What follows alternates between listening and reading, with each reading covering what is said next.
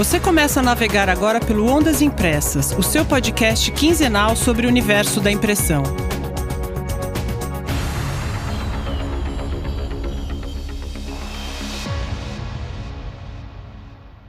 Salve, eu sou Tânia Galuzzi. Olá, aqui é o Hamilton Costa. Como estão todos? Todo mundo trabalhando em casa, ou turnos alternados, férias adiantadas, ou você está trabalhando mais do que nunca para atender as demandas dos serviços essenciais? A gente quer saber de vocês, pessoal. Falem com a gente pelo Instagram, LinkedIn ou pelo e-mail ondasimpressaspodcast.gmail.com. Bom, essa é mais uma gravação doméstica nesse esforço de levar o conteúdo para quem milita no universo da impressão. Hoje vamos conversar com o Rodrigo Abreu, presidente da Alpha Graphics no Brasil. Para quem não sabe, a Alpha Graphics é uma franquia americana criada em 1970 no Arizona. Ela faz parte de um grupo que lidera três marcas, sendo que a marca Alpha Graphics está em sete países e no Brasil há 30 anos. A operação brasileira é a segunda maior do mundo e por aqui são 20 unidades. É isso, Rodrigo, tudo bem? Oi, Tânia. Oi, Hamilton. Tudo bem? Obrigado pelo convite. Contem sempre comigo, tanto vocês quanto todo o ecossistema gráfico do Brasil. É, vamos lá, Rodrigo. É, como que a Covid está impactando a Alpha Graphics aqui no Brasil? E se você tiver informações de como é estão as operações no mundo, é interessante também compartilhar com os ouvintes do Ondas Impressas. Bom, ótimo. Vou começar pelo mundo, então, até chegar na nossa, na nossa localidade. Como curiosidade para vocês, o, a matriz global da Alpha Graphics, do grupo que controla a Alpha Graphics, fica na Itália, em Milão. Mais por dentro do que tudo que está acontecendo, é impossível. Hoje, curiosamente, tive uma reunião também com o, presidente da Alpha Graphics, da Alpha Graphics, que aí fica nos Estados Unidos, e a gente discutindo sobre todos os pontos que vocês chamaram eu aqui para dividir um pouco de informações. O impacto é naturalmente grande. Há lojas que estão trabalhando agora globalmente, pensando como grupo, 50 países, é, mas o reflexo mesmo no Brasil. Há lojas que estão funcionando normalmente, de acordo com algumas localidades, há lojas que estão funcionando parcialmente e há lojas que estão fechadas. Há sim um grande, no lado de receita, de faturamento, há um impacto considerável que está existindo, mas, uh, por outro lado, está existindo um grande aprendizado para nós, uma grande aproximação é, principalmente eu vejo com, com a sociedade. A gente está participando globalmente, e aqui no Brasil, diversas ações sociais, desde a distribuição de sabonetes para a população carente, ou mesmo agora com a impressão de máscaras é, 3D, também com uma campanha de consumo de pequenos negócios. Nós estamos diariamente oferecendo treinamentos ao vivo, que são abertos a todo o público transmitidos ao vivo pelo, além dos nossos canais uh, oficiais, também pela, pelo YouTube, pelo Instagram, pelo Facebook. Ou seja, todo mundo, independente de ser da rede Alpha Graphics ou não, estão convidados, estão participando. Isso é uma, uma parte importante. E, por fim, uma aproximação muito forte nesse momento com a nossa rede de franqueados e com os colaboradores, que naturalmente estão buscando, além de informações técnicas, ideias, informações jurídicas e assim por diante, como proceder. Ou seja, tem impacto em vendas, mas tem uma aproximação muito legal com a sociedade e com a rede. Rodrigo, aproveitando a experiência que você tem nessas áreas, a gente vai falar, quer trocar essa ideia com você sobre o grande desafio que é a questão de marketing e vendas nesse atual cenário. Aliás, cá entre nós, é uma discussão à parte, não precisamos nem fazer agora se existe marketing na indústria gráfica, isso é outra questão. Mas, enfim... Bem colocado, eu, eu quero ponderar, talvez, e reforçar o que você falou, de que muitos, na verdade, no nosso mercado, e até mesmo dentro até mesmo do nosso da, da nossa rede atualmente não faziam nem marketing e também não faziam vendas de forma estruturada, de forma como tem que ser feita. E nessa hora que você precisa e que, que, que, precisou fazer, percebeu que não, não tinha essas áreas estruturadas. Por isso que eu, que eu creio que a mudança imediata que tem que acontecer em termos de marketing, ela é uma mudança é, operacional, tem que ser feito e pronto. Mas a grande transformação que vai ter que ser feita, ela na verdade ela vai sendo é cultural é, e eterna. E, e, um exemplo até do, do, exemplo de vocês com esse podcast que eu tenho acompanhado e me traz muitas informações, vocês já vinham fazendo. Isso é uma forma de marketing. Vocês já tinham uma forma de divulgar, vocês já tinham uma forma de produzir e agora vocês estão tendo eventualmente que acelerar mas é um cenário de melhoria do que vocês faziam. Isso serve para a indústria gráfica de uma forma geral. É diferente se vocês não tivessem fazendo isso e agora, por causa da crise, quisessem começar do zero. Então, é, talvez o que, que a indústria tem que refletir é está se dando bem ou menos pior quem tinha isso estruturado. Tem muita gente estruturada, muita gente na nossa área, muita gente na nossa rede colhendo frutos neste momento. Em vendas, por exemplo, nós estamos com as equipes praticamente todas em, em home office.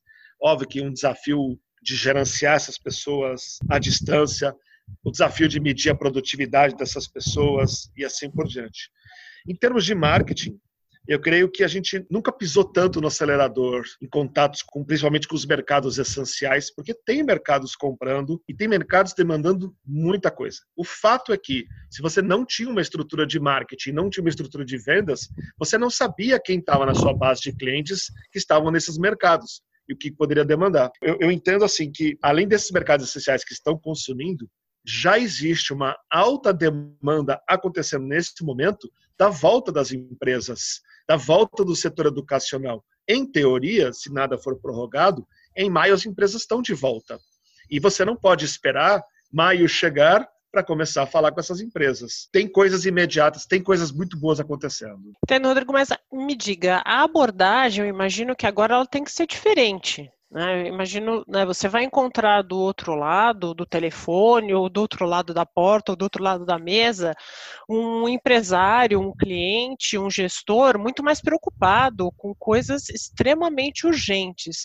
Então eu te pergunto, qual é a tua orientação ou qual a dica que você pode dar para o pessoal? Como, como abordar esse cliente num momento tão complexo? O nosso setor específico, como a gente já tu acaba todo com comunicação, nós somos o, um dos primeiros setores que pode se colocar ao lado deles para que possam vender mais. A sua abordagem não tem que ser do que você pode vender para eles. A, sua, a nossa abordagem tem que ser de como a gente pode ajudar eles a vender mais. Então, é uma mudança de mindset total, porque você tem que parar de falar de você e falar dele. Então, é como ajuda ele a voltar mais forte. Isso envolve funcionário envolve colaboradores. Então, tem muitas empresas demandando materiais de comunicação, kits de. A gente, a gente, até tem usado um nome estranho, que é um kit de. É um welcome kit, mas não é um welcome kit, porque esses funcionários já é um, é um kit acolhedor de colaboradores para a volta das empresas. Então, eu entendo assim: ver, entender como pode ajudar ele definitivamente a aumentar em vendas e melhorar o clima dentro da empresa. Entendi. Se colocar mais como, como um ombro, deixa eu ouvir o seu problema e dentro desse seu problema, como eu posso ajudar? É isso?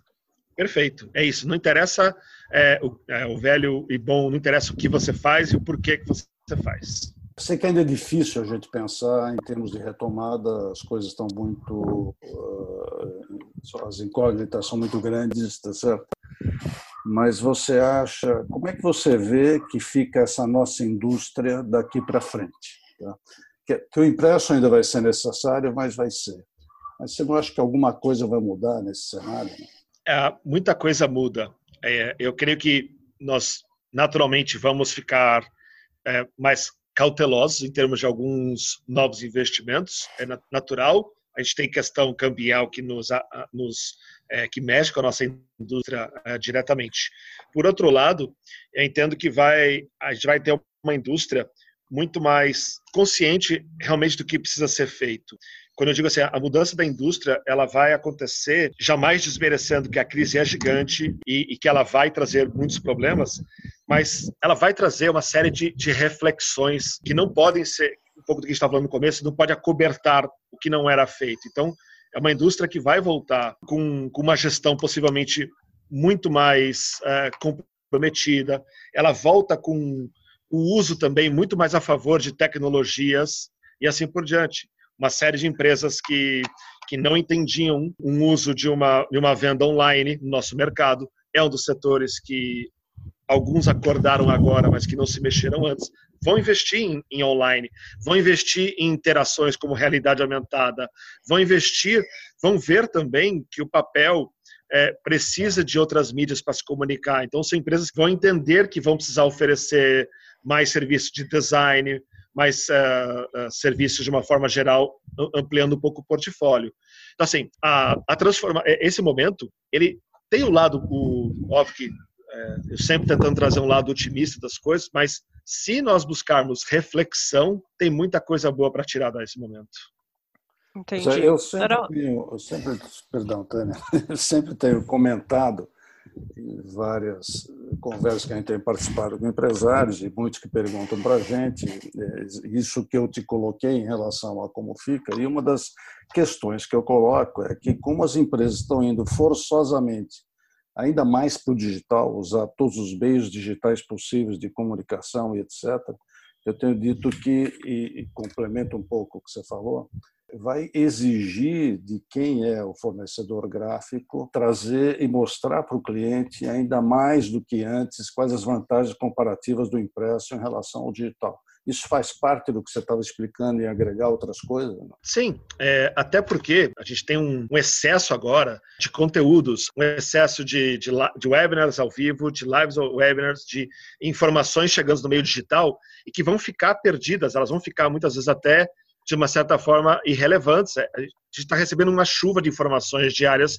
Fazer essa seleção vai ser vai ser um desafio. E uma das melhores formas de conquistar a atenção do cliente na ponta e, e se diferenciar do mercado vai ser através do impresso. Então tem muitas, muitos mercados que não usavam ou que estavam indo muito para o digital que vão migrar, vão voltar a atuar no impresso. E aí, volto a dizer, tem muitas oportunidades agora e tem oportunidades para frente no nosso negócio. Então, puxando esse gancho e voltando aí para a questão de marketing e vendas, você acha que pensando em estratégias de marketing para esse momento, então eu sou uma indústria gráfica e tenho que pensar em como movimentar minha área de vendas hoje, amanhã, semana que vem. Uhum. Você acha que usar esse tipo de informação do valor do impresso é uma coisa interessante como estratégia de marketing? Então aí queria que você explorasse um pouco mais as estratégias de marketing para o momento agora e para o momento segundo semestre de 2020. Me fale tá. um pouco aqui do que ferramentas, que instrumentos a gente pode usar para alavancar a nossa área de vendas através de ações de marketing? A primeira coisa, talvez, que eu, que eu destaco neste ponto é a empresa entender se ela realmente ela conhece quem com quem ela já tem relacionamento. Então, a primeira coisa, Tânia, que tem que ser vista é olhar a fundo para dentro de casa, para dentro da base de dados. O ciclo de vendas ele não é tão rápido. Se você quiser começar um relacionamento novo, ao invés de deteriorando o relacionamento que você já tem, é, não é uma estratégia que eu recomendo. Então, eu entendo assim, a curto prazo, olhar a fundo a sua base de clientes para entender quem que está consumindo agora. Em paralelo, mapear tudo o que foi consumido nos anos anteriores, em maio, junho, julho, agosto, porque na hora que o mercado volta, essas demandas, por questões sazonais, elas voltam. Aliás, a gente tem uma oportunidade de calendário de varejo. Um exemplo simples. A Páscoa, infelizmente, não vai, não vai acontecer, mas o dia, dos, o dia das Mães também não vai acontecer, mas ele vai ser postergado. Então, a gente vai ter um Dia dos Namorados e um Dia das Mães movimentando o varejo. Já são movimentos que estão acontecendo. Você não pode esperar a retomada para querer discutir isso daí. Tem que discutir agora. Então, entender quais foram as demandas. A outra coisa que é extremamente importante é você também mapear de forma aberta é, o que você perdeu. Porque o nosso mercado ele foi naturalmente muito afetado pelos, pelos grandes eventos que foram cancelados, pelos grandes treinamentos que foram cancelados. Mas 90% desses treinamentos e desses eventos, eles vão acontecer depois. Ou seja, se você é, dormir e esperar saber quando eles vão acontecer, você vai perder o bonde.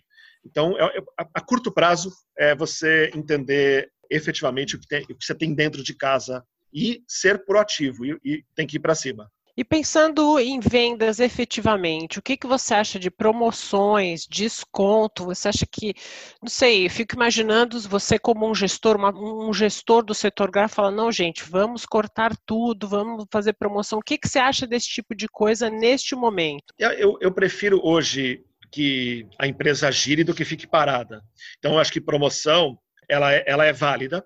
E ainda mais quando você solta, por exemplo, uma campanha com voltada no marketing, por exemplo, mais promocional, você também você consegue mostrar de forma talvez mais fácil de uma forma mais simples para o outro lado, que também está cheio de informações, também está com dificuldade de raciocinar o que efetivamente você está vendendo. E tem um outro problema, um talvez desafio, vou trazer como, como desafio, que é nesse questão de promoção é o outro lado também está com pouco dinheiro.